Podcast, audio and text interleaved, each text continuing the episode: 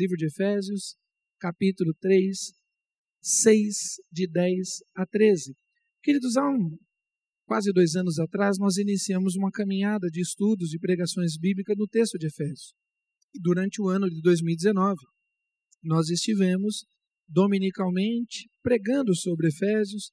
Foram um total de 38 mensagens naquela ocasião e paramos na época da pandemia, em março do ano passado, entendendo que era um tempo de nós pregarmos sobre conforto, de nós pregarmos sobre consolo, e durante um período do ano de 2020 mantivemos essa postura. E quando nós abrimos os canais da igreja para os ministérios, demos senha para mais de 60 pessoas, entre homens, mulheres, jovens, crianças, adolescentes, nas nossas devocionais, manhã, tarde e noite. A orientação é que cada ministério trouxesse uma mensagem de consolo, de conforto e também de esperança, renovando a nossa esperança. A pandemia iniciou um ano atrás com muitas dúvidas e passado um ano a gente continua com elas, né? Não houve uma uma resposta da ciência, não houve uma resposta da política, quer seja nacional, quer seja inter, internacional, que tenha trazido esperança, que tenha trazido equilíbrio à humanidade. Então entendemos que sim, muito importante para a igreja, muito importante para a vida de cada um de nós, a palavra de esperança, a palavra de consolo, a palavra de conforto, mas também nós precisamos voltar à palavra de fortalecimento. Nós precisamos voltar e precisamos lembrar que estamos vivendo uma batalha espiritual. Foi exatamente na entrada do capítulo 6 que nós paramos lá em 2019. E nós precisamos resgatar, porque não basta apenas nos confortarmos, não basta apenas nos consolarmos, é necessário nos fortalecermos também nas verdades bíblicas, nos fortalecer na promessa da volta de Cristo Jesus.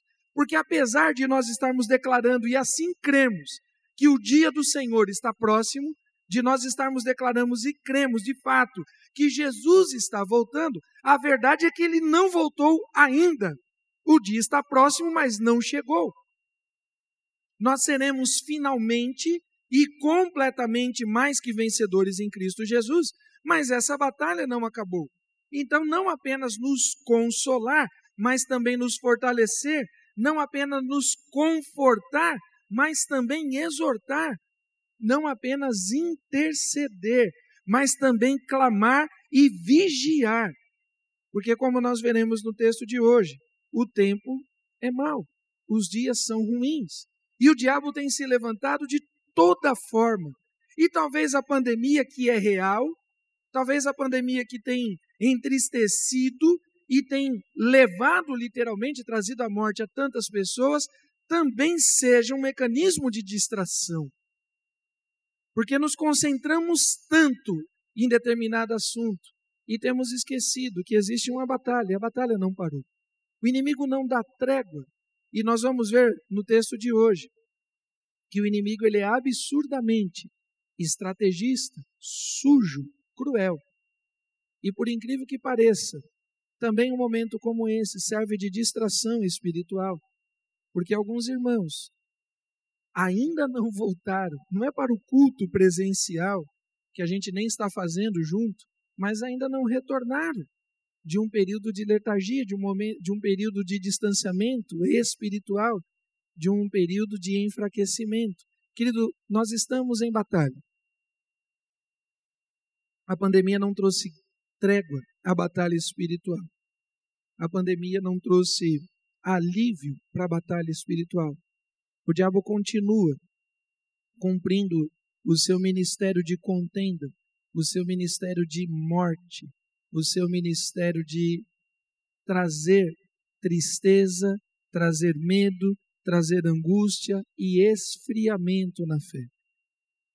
E nós que cremos na volta do Senhor Jesus, lembramos que Mateus vai dizer no capítulo 24, versículo 11 e 12: Por se multiplicar a maldade, o amor de muitos esfriaria, e nós temos visto isso. Queridos, nós precisamos estar atentos, precisamos voltar à batalha. e precisamos voltar a viver intensamente a batalha, porque Jesus está próximo, sim. O grande dia chegará, mas não chegou ainda. Enquanto aqui nós estamos, precisamos combater o bom combate do Senhor. Precisamos continuar anunciar a sua volta até que ele venha.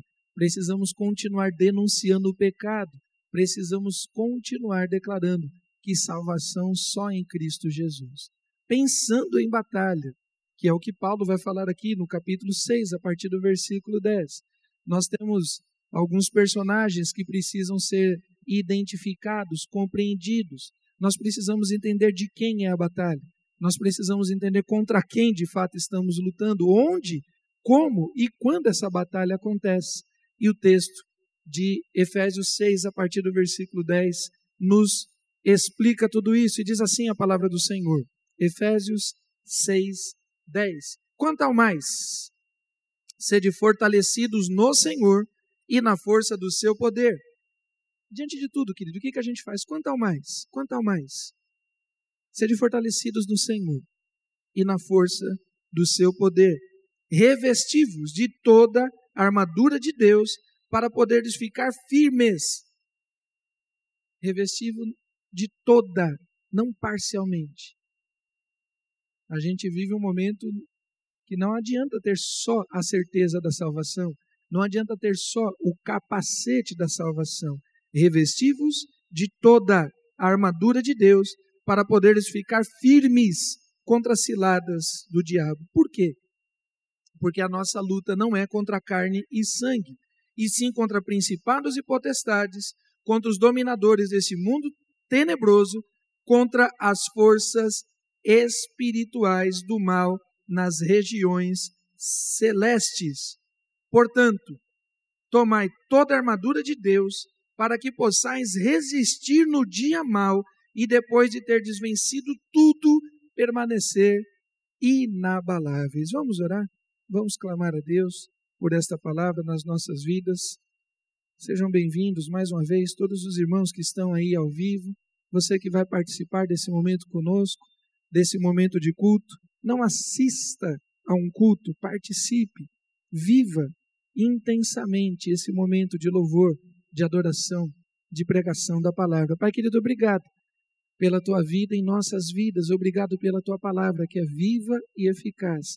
Obrigado pelas tuas promessas, porque nenhuma delas, nenhuma delas deixou de ser cumprida e as poucas que faltam se cumprir. Nada neste mundo e na história da humanidade mostra que essas palavras, que essas promessas ficarão pelo caminho. Ao contrário, a tua palavra garante e a experiência que a humanidade tem diante da tua palavra confirma que o Senhor é poderoso e que nada detém os teus planos e que agindo Deus não há quem possa impedir. Nenhum dos teus planos foram nem serão frustrados nenhuma das tuas palavras caiu nem cairá no caminho nem no esquecimento. Ó Deus, isso tem nos sustentado e muito nesse momento, ó Deus, de muita dor, de muito luto, de muita tristeza, de muitas dúvidas. Ó Senhor, é a tua palavra que tem nos sustentado. Por isso, ó Deus, renova a tua palavra nas nossas mentes e nos nossos corações no dia de hoje. Renova, Senhor, a tua palavra de esperança, a tua palavra de fé, a tua palavra de paz, a tua palavra de consolo. Renova, Senhor, nas nossas vidas. Mais uma vez, visita as famílias enlutadas e consola. Visita, ó Deus, os enfermos e traz cura. Visita, Senhor, a família daqueles que estão enfermos e renova a esperança. Ó Deus, nós te louvamos porque a tua presença de fato tem nos sustentado nesse tempo. E nós conseguimos, mesmo na nossa incredulidade, mesmo na nossa pequenez, conseguimos enxergar a tua presença. Ó Deus, se faz presente na, neste lugar, se faz presente nas casas, nas mentes, nos corações desses que estão, ó Deus, participando, cultuando, ó Deus, nesse momento, de maneira online, também daqueles que assistirão e participarão, ó Deus, depois. Que a tua bênção seja estendida nas casas e nas famílias. É o que nós te pedimos em nome do Senhor Jesus. Amém? Glória a Deus. Efésios capítulo 6, versículo 10. Fica com a tua Bíblia aberta e acompanhe. Quando o texto fala no versículo 12, a respeito da nossa luta. Paulo apresenta na primeira pessoa do plural a nossa luta. Paulo se inclui, a luta é dele, Paulo, mas Paulo me inclui, Paulo te inclui também. A luta é nossa. E quando a gente pensa a respeito desta participação ativa à nossa luta, isso permite com que a gente, de maneira muito clara, perceba de quem não é a luta. A luta é nossa. A luta já não é mais de Israel. A gente não está vivendo aquele momento da história em que o povo está sendo conduzido por Deus pelo deserto para chegar à terra prometida. Apesar de que todo aquele testemunho, o apóstolo Paulo vai dizer que tudo que foi escrito foi escrito também para nós, foi escrito para o nosso aprendizado, foi escrito para a renovação da nossa fé, até para o nosso consolo. O texto fala de consolo. Tudo que foi escrito foi escrito também para o nosso consolo, mas não estamos vivendo mais o tempo de Israel. Não estamos vivendo mais as promessas de Canaã, as promessas da terra prometida, aquele desafio de atravessar o deserto, aquele desafio de aguardar o pão que descia do céu pela manhã, aquele desafio de ver a nuvem que cobria, que dava estabilidade, a coluna de fogo, aquele desafio não é nosso. Aquele desafio foi de uma outra geração. Também não estamos vivendo o desafio dos discípulos o desafio de João Batista, que prepara o caminho de Cristo, o Cristo prometido das nações, o Cristo que Israel havia se esquecido, porque quando os, os rei magos, os sábios, os astrônomos que vêm do Oriente chegam até Jerusalém, Herodes e toda Jerusalém fica espantada, porque não aguardavam o sinal da estrela, porque não aguardavam a vinda de Jesus. João Batista tem um desafio preparar o caminho da primeira vinda do Senhor Jesus, mas esse desafio não é nosso. O desafio dos discípulos, acreditar que aquele homem, filho de Maria e de José, que vinha da periferia da região da Galileia, aquele menino pobre, filho de carpinteiro, que se conhecia a história dele, fosse de fato o filho de Deus. Esse era um desafio de fé para aquela geração, não é para nós. E Paulo vai dizer a nossa luta. Tem uma luta que é nossa, mas não é essa. Tem a luta dos chamados pais da igreja, os apologetas, que foi uma luta ferrenha, que foi uma luta doída, inclusive na carne. Uma turma que pagou literalmente com o seu sangue. Tertuliano, um apologeta, defensor, advogado, defensor dos cristãos, ele vai dizer que o sangue dos mártires de alguma forma regava, de alguma forma nutria, de alguma forma dava o crescimento da igreja. Nós não fomos chamados para as fogueiras, não fomos chamados para sermos crucificados, apesar que sabemos que irmãos nossos passam por algo a respeito disso em outros cantos aí do mundo. Mas nós aqui no Brasil não fomos chamados, ao menos até esse momento, não fomos chamados para isso. Também não fomos chamados, como os reformadores, para sermos estudiosos profundos das escrituras originais, aprender a ler o grego, o hebraico, entender da cultura, para traduzir a Bíblia. Não fomos chamados como aquela primeira geração de missionários para desbravar os oceanos, para ir para lugares desconhecidos, nem se havia ainda o conhecimento de vários cantos do planeta, a língua, o costume, a tradição de tribos, e muitos missionários foram e perderam as suas vidas com isso, mas ganharam conquistar a eternidade. Não fomos chamados para isso, não é essa a nossa luta. De alguma forma, hoje, o Evangelho está muito bem distribuído o mundo afora. Apesar de também reconhecermos que o trabalho missionário chamado transcultural continua necessário. Mas nós sabemos que a palavra de Deus está acessível, inclusive via internet, inclusive via os canais é, de redes sociais como esse que nós estamos transmitindo. Mas, querido, se não é essa a nossa luta, qual será de fato a nossa luta? Nós precisamos olhar para o tempo presente, nós precisamos olhar para o século 20 e 21, o qual nós fazemos parte, e nós precisamos entender qual a batalha que a igreja de Cristo está inserida. Me parece que há uma certa confusão e há uma falta de discernimento absurdo, e por isso temos assumido papéis e temos assumido batalhas que não são nossas, não são da igreja. e temos utilizado armas equívocas. E talvez estejamos tentando trazer paz para a sociedade, trazer equilíbrio, acabar com a intolerância, com o racismo, com a fome, com a miséria. Talvez estejamos preocupados com a questão da educação, talvez estejamos preocupados com a questão da saúde. E sim, tudo isso é algum nível de preocupação nós precisamos ter, porque somos representantes do reino de Deus nessa terra, mas não é essa a nossa batalha. Ela tem que trazer um nível de preocupação, mas não pode trazer um nível de distração. O apóstolo Paulo vai dizer a Timóteo que aquele que está na batalha, ele não, ele não milita a sua causa, mas ele milita a causa daquele que o enviou. E nós precisamos entender de fato qual é a nossa batalha. A batalha ela está acirrada e pessoas estão morrendo. E eu não estou falando de Covid, pessoas estão morrendo espiritualmente. Porque a igreja tem se envolvido com coisas que não diz respeito à sua principal militância.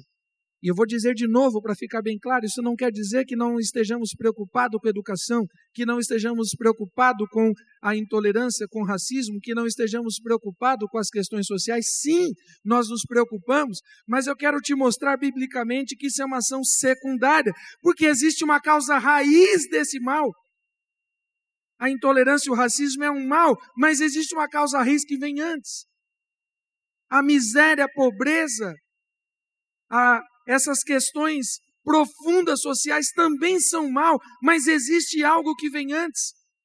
E se a gente lutar a batalha secundária, a gente nunca vai vencer e nunca vai cumprir o propósito, porque a nossa luta não é contra carne e sangue. E equivocadamente, a igreja tem perdido tempo e tem se distanciado.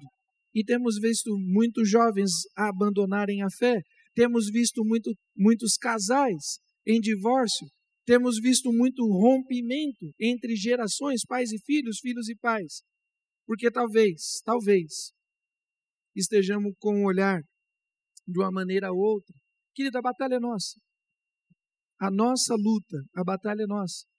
Alguns equivocadamente também acham que a batalha é do outro. Ah, eu não estou preparado, eu sou um novo convertido, eu me batizei há pouco tempo, eu tenho essa problemática na vida, eu estou em ano de faculdade, eu estou em ano de TCC, eu estou em ano de casamento, essas coisas eu preciso deixar a batalha para depois, eu não posso me preocupar com isso, porque eu estou vivendo um momento. Não, querido, você não está vivendo um momento ou outro, você está no meio da batalha. Apesar de ser o ano do teu casamento, apesar de ser o ano da, do teu TCC, da tua tese, apesar de ser o ano de qualquer novidade da tua vida, nada disso nos tira da batalha, nem a Covid. E talvez nesse ano de pandemia nos distraímos de uma maneira tal, preocupados com a questão da pandemia, que sim, mais uma vez eu vou dizer para ficar bem claro, merece a nossa atenção, mas que não, não nos tira da batalha espiritual. A pandemia não fez cessar a ação do inimigo, que veio para roubar, matar e destruir, e tem feito isso com grandiosidade. E muita gente se esfriando na fé, e muita gente apostatando da fé, e muita gente duvidando, e muita gente em pânico, e muita gente em depressão, e muita gente sendo assaltada pelo diabo, porque talvez estejamos discutindo tantas coisas mas não entendemos a nossa luta. E Paulo vai dizer, versículo 12, presta atenção, porque a nossa luta não é. A nossa luta não é. Se ela não é alguma coisa, ela é uma série de outras coisas. Nós precisamos assumir que estamos em luta. Existe uma parte da história da igreja evangélica, uma, uma teologia que se chama Teologia da Palavra Positiva, onde a gente declara vitória, onde a gente declara determinadas coisas e no poder de Deus as coisas acontecem. Querido, eu creio que coisas acontecem no nome de Jesus. Eu creio que agindo Deus não há quem possa impedir, eu creio nisso. Mas nenhuma dessas declarações nos tira da batalha. Quando a gente diz assim, somos mais que vencedores em Cristo Jesus, é verdade, essa palavra é verdadeira, mas ela não nos tira da batalha. Nós somos mais que vencedores em Cristo Jesus. Mas nós estamos num processo de ainda não. Nós estamos num processo de já quase, mas ainda não. Cristo ainda não voltou. Ele já venceu, ele já venceu a morte, ele já venceu principados e potestades. O Cristo que nós cremos, ele morre antes da fundação do mundo. Mas nós estamos vivendo no tempo, no tempo humano, e por mais declarações que a gente faça, isso não nos tira da batalha.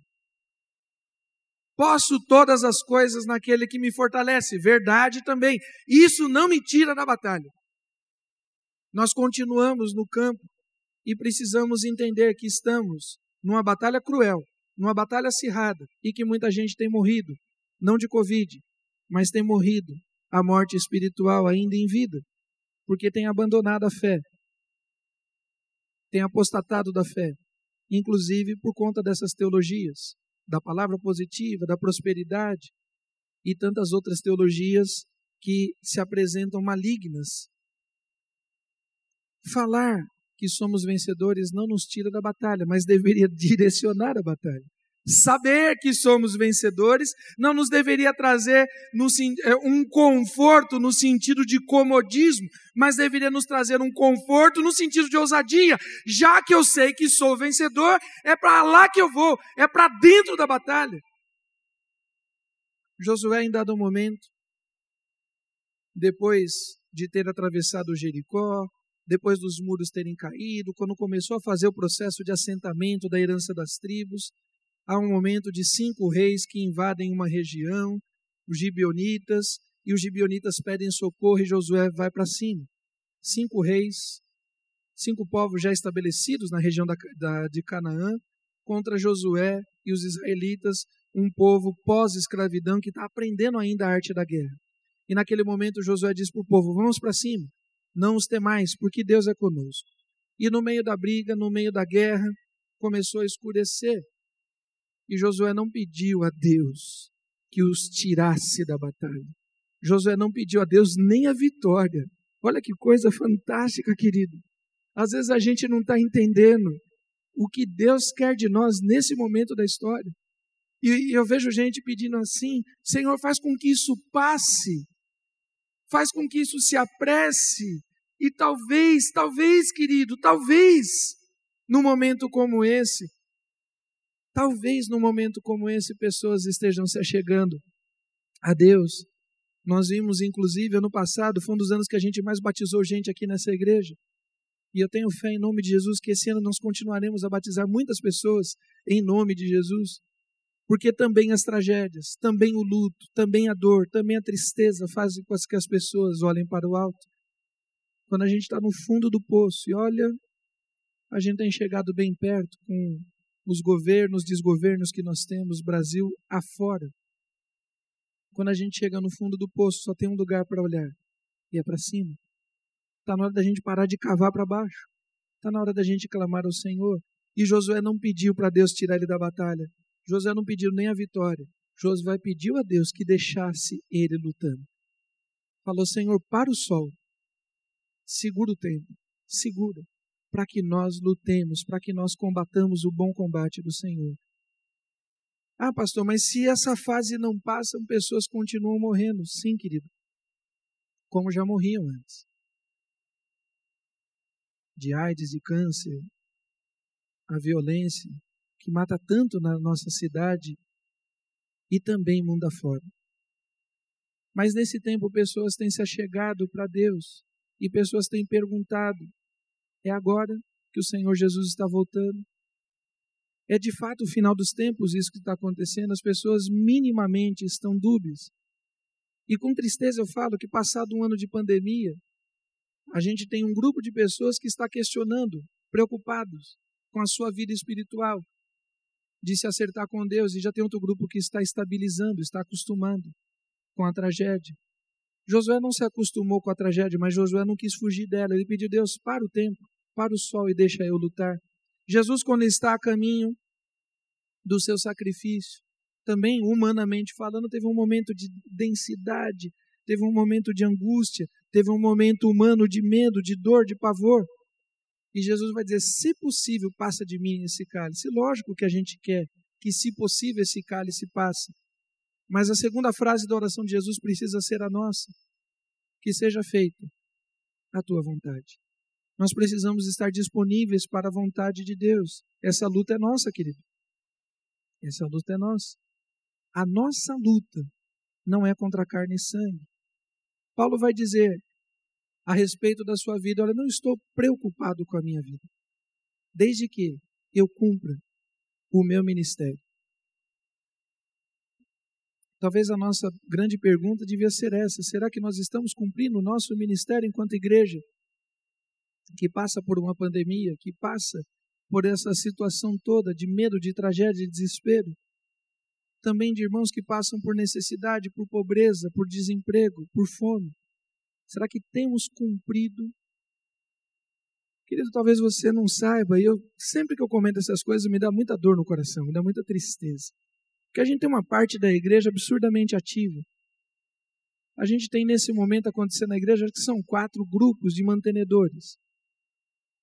A gente tem gente que se associou, grupo de homens, de mulheres, de jovens, gente que se associou, que pode dar um valor por mês para sustentar uma família, para sustentar um, uma situação, uma enfermidade, de gente que está em dificuldade.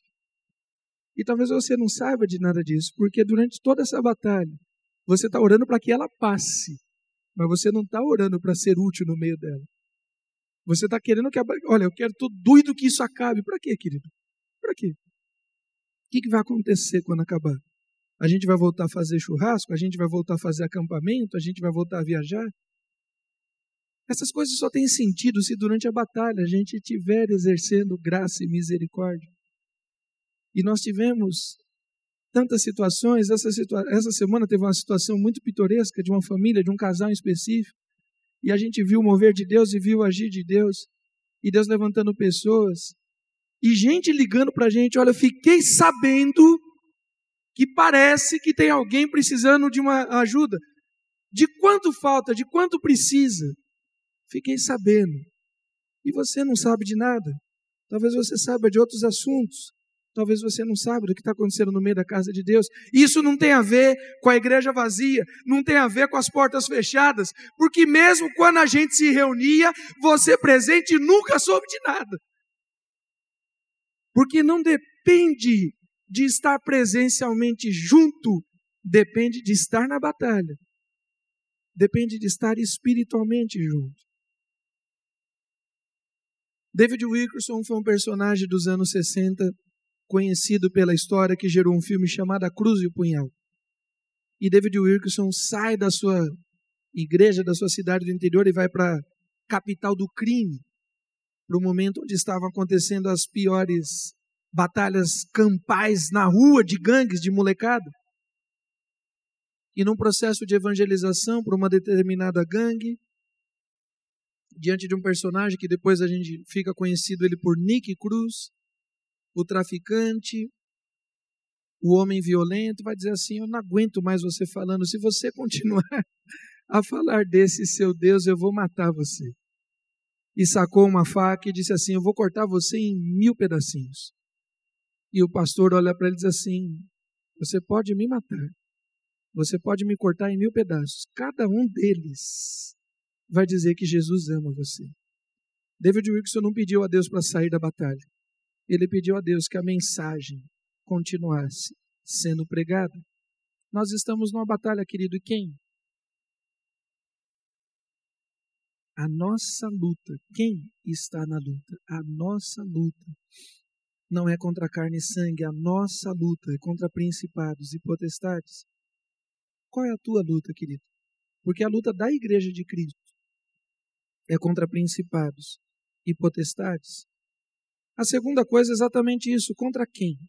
E o texto vai dizer, versículo 12, mais uma vez: porque a nossa luta não é contra a carne, não é contra o sangue, e sim contra principados, contra potestades, contra os dominadores desse mundo tenebroso, contra as forças espirituais do mal. Passa mais uma aí. O texto de Apocalipse, capítulo 20, vai dizer o seguinte, falando do final, nós não chegamos lá ainda. Eu creio até que a gente está perto, mas nós não chegamos lá ainda. O diabo não foi preso, o diabo está ao nosso derredor, bramando como leão, procurando espaço, procurando a quem possa tragar. E o texto de Apocalipse 20 diz o seguinte: ele prendeu o dragão, ele prendeu, lá no futuro, ainda não aconteceu.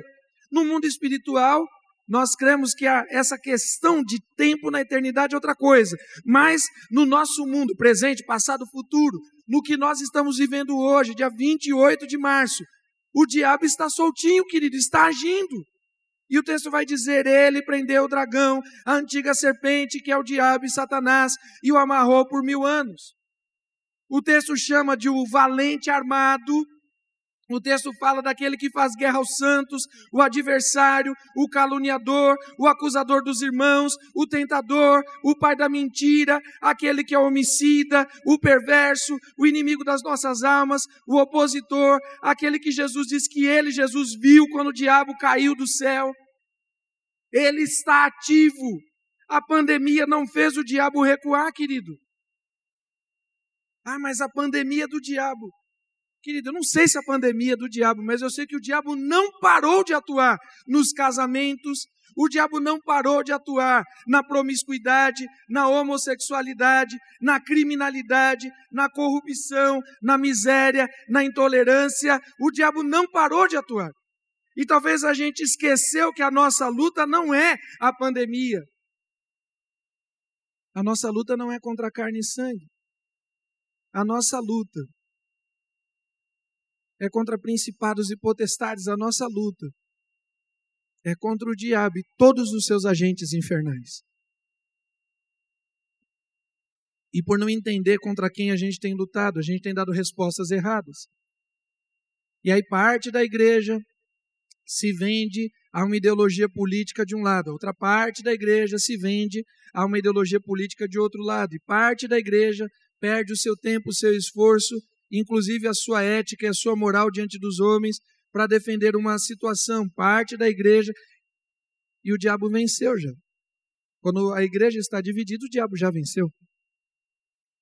Não a igreja de Cristo, espiritualmente falando, mas o diabo já venceu a igreja do tempo presente. Quando a gente percebe, querido, o diabo é incansável. Ele anda ao nosso derredor, ele não para. Você pode acusar o diabo de tudo, menos de preguiçoso. Pelo contrário, a respeito da igreja, o texto bíblico diz: Desperta tu que dormes. Mas a respeito do diabo, diz que ele anda ao nosso derredor. A pandemia não fez com que o diabo trabalhasse menos. Em período de guerra, e se você visitar a história, você vai ver que uma série de coisas aconteceram no meio das guerras, inclusive pandemias como a chamada gripe espanhola, e não fez a guerra parar. Os povos não fizeram paz, porque as suas famílias estavam passando por dificuldade a respeito de uma, de uma gripe. O diabo é, estatu, é astuto e ele usa toda e qualquer situação, toda a brecha, ele está procurando espaço e ele tem encontrado. Tem encontrado, inclusive, incredulidade no meio da igreja tem encontrado nesse momento questionamentos, mas por que nós estamos passando isso agora? Por que você não faz a pergunta ao contrário? Por que não agora? Por que não? Ah, mas por que isso está acontecendo na minha família? Por que não nas nossas famílias? Se nós cremos de fato naquela sequência que fala de princípio de dores, de tribulação e grande tribulação, em algum momento tem que acontecer. E o nosso papel não é ficar pedindo a Deus que passe isso, o nosso papel é pedir a Deus que salve pessoas.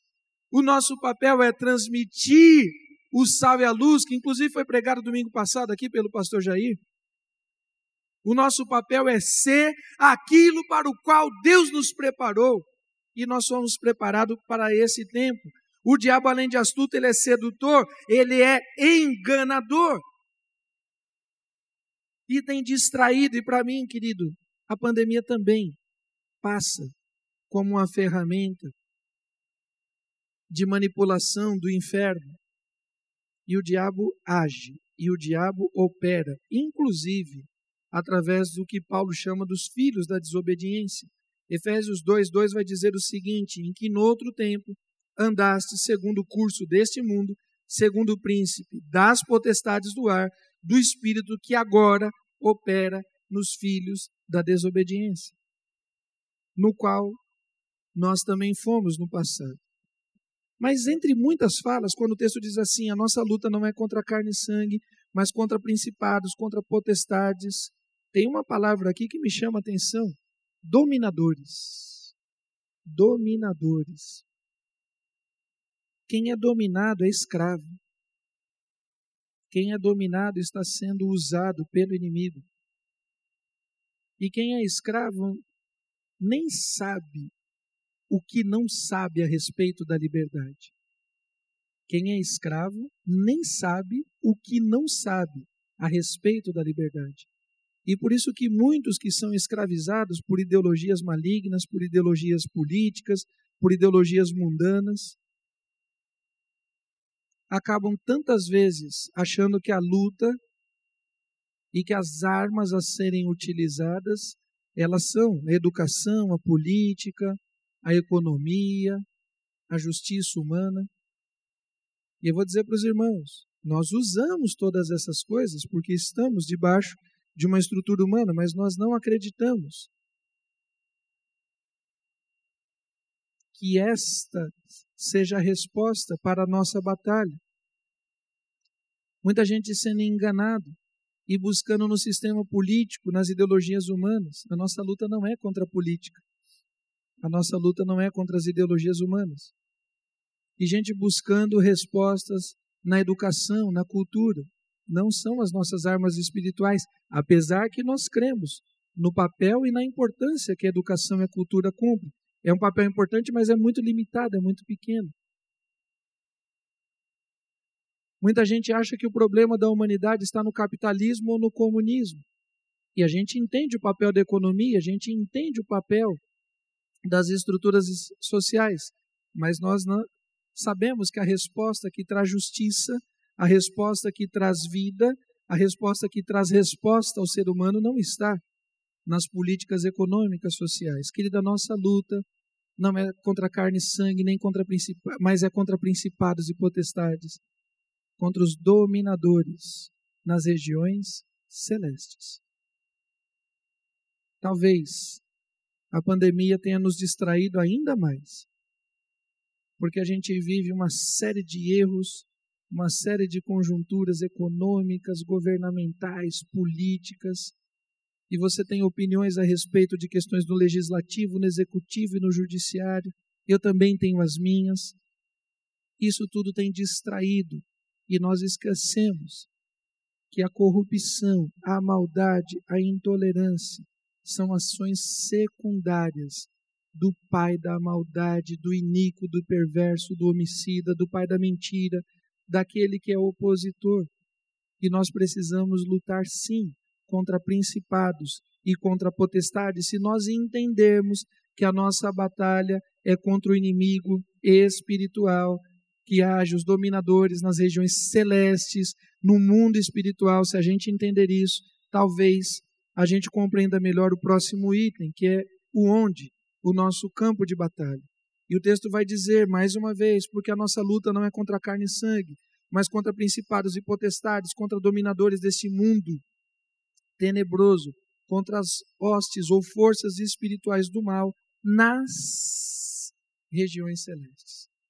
E a gente assumiu trincheiras na cultura, assumimos trincheiras nas faculdades, assumimos trincheiras no campo político. Só que a luta começa lá nas regiões celestes.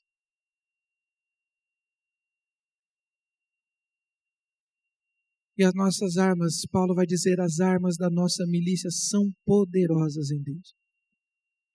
Só que as armas da nossa milícia são primeiro espirituais. Se você não ora, se você não intercede, se você não clama, se você não se consagra, se você não é fiel na palavra de Deus, nos dízimos e nas ofertas, você quer lutar o quê no campo da política, da ideologia, da ciência, da história, da filosofia? Você não luta as armas que Deus te deu. A nossa luta não é contra a carne, não é contra o sangue.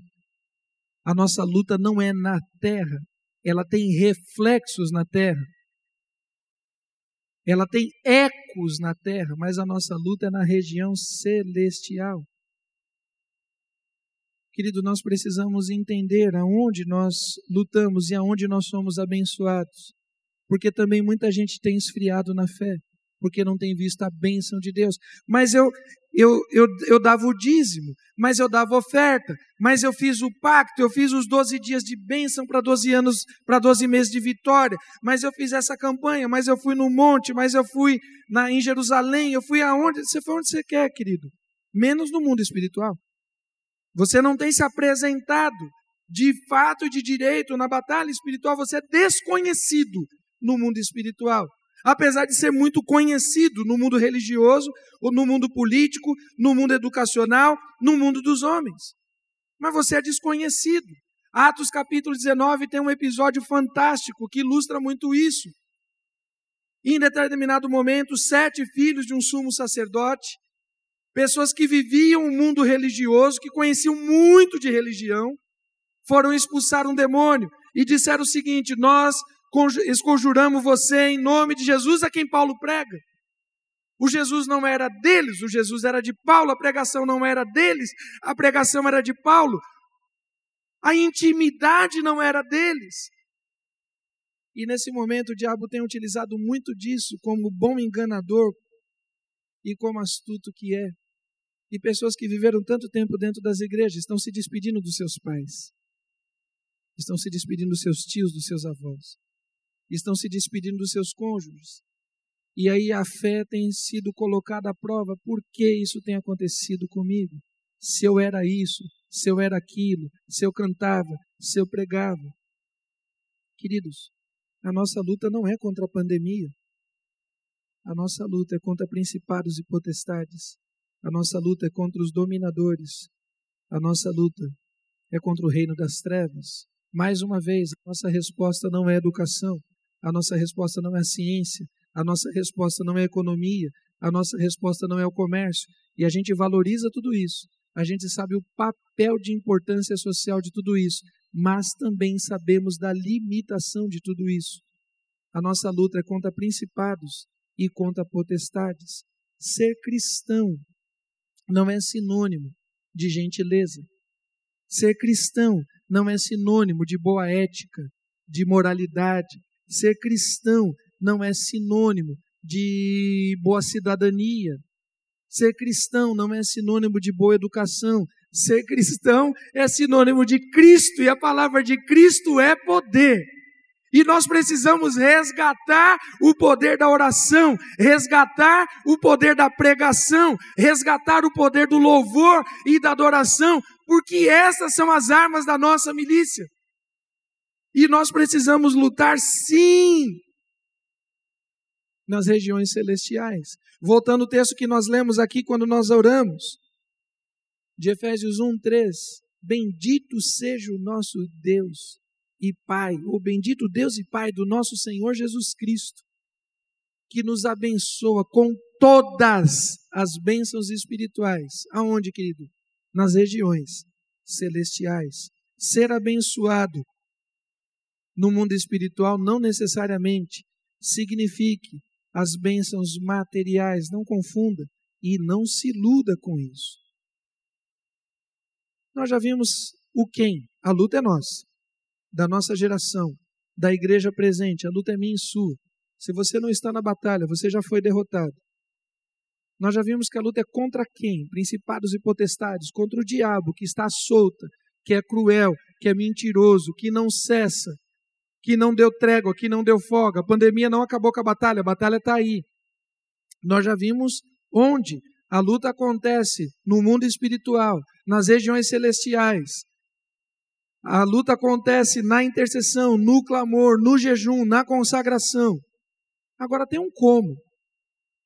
E o versículo 13, tanto o 11 e o 13, o 11 vai dizer o seguinte: revestivos de toda a armadura de Deus. Existe um como revestivos de toda a armadura de Deus. Versículo 13: Portanto, tomando, toda a armadura de Deus. Existe um como.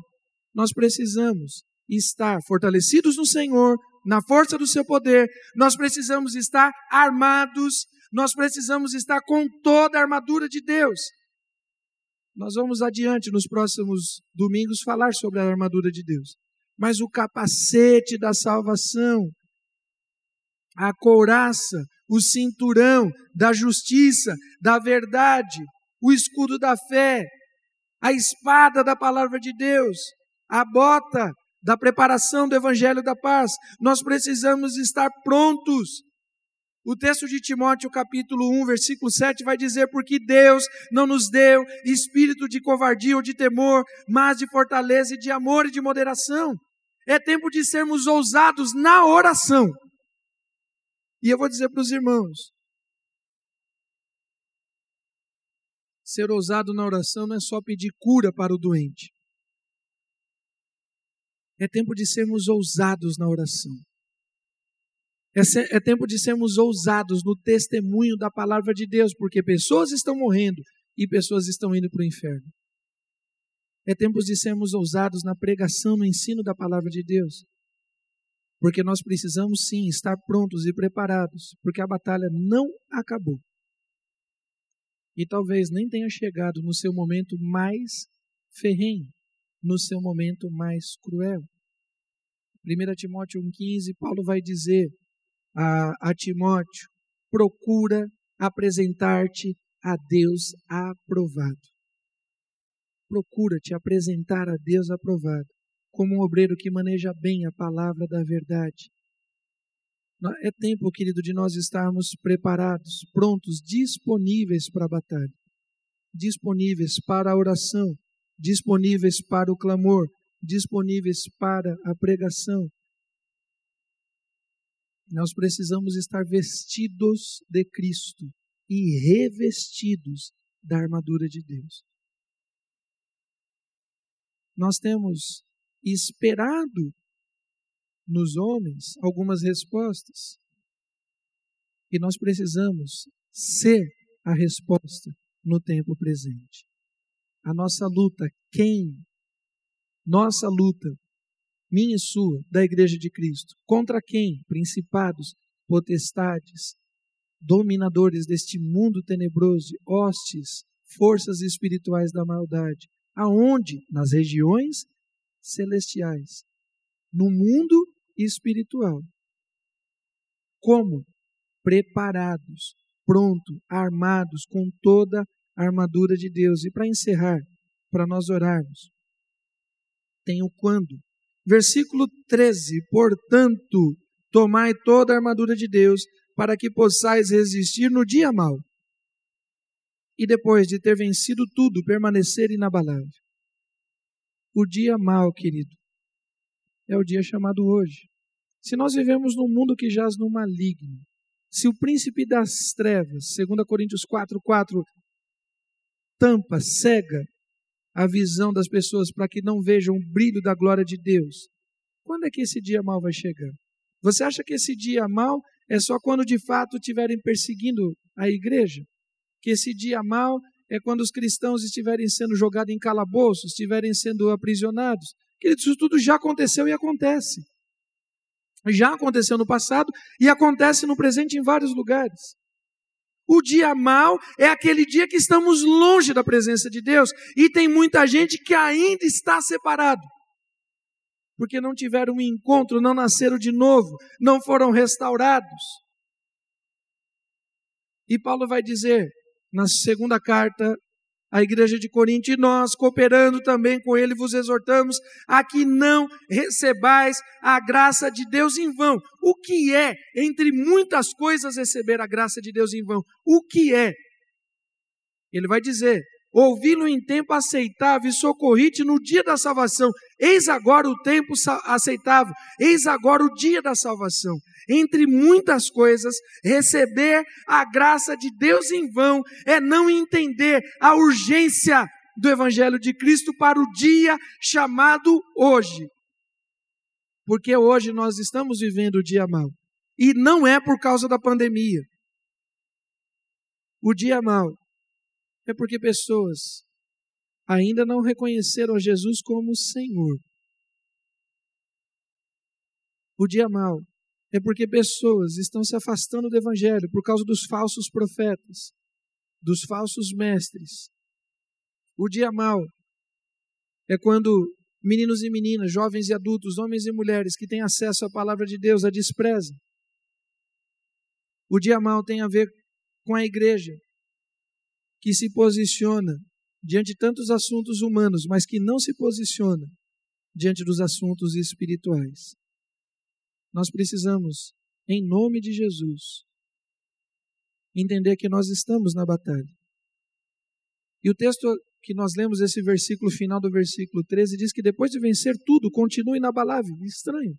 Como é que depois que você vence, você precisa continuar inabalável, precisa continuar na fortaleza, precisa continuar na trincheira? Porque a luta aqui, ela não acaba. A luta da igreja não vai terminar quando a, a vacina, algum remédio resolver esse problema. Nós precisamos entender que a nossa batalha ela vai até a volta de Cristo. A nossa batalha só termina quando o diabo e seus anjos, o anticristo, o falso profeta, a mentira, a morte, todos eles foram lançados dentro do inferno e o inferno for lançado no lago de fogo. Lá terminou. Enquanto isso não acontecer, nós somos chamados a vigiar, a orar. Nós somos chamados a clamar. Nós somos chamados a anunciar a salvação em Cristo Jesus. Não deixa a pandemia te distrair. Não deixa a perda de um parente querido te distrair. Não deixa a doença te distrair. Nós ainda estamos em batalha. Somos mais que vencedores? Sim, glória a Deus. Então nós precisamos lutar com mais ímpeto, com mais intensidade, porque já somos vencedores.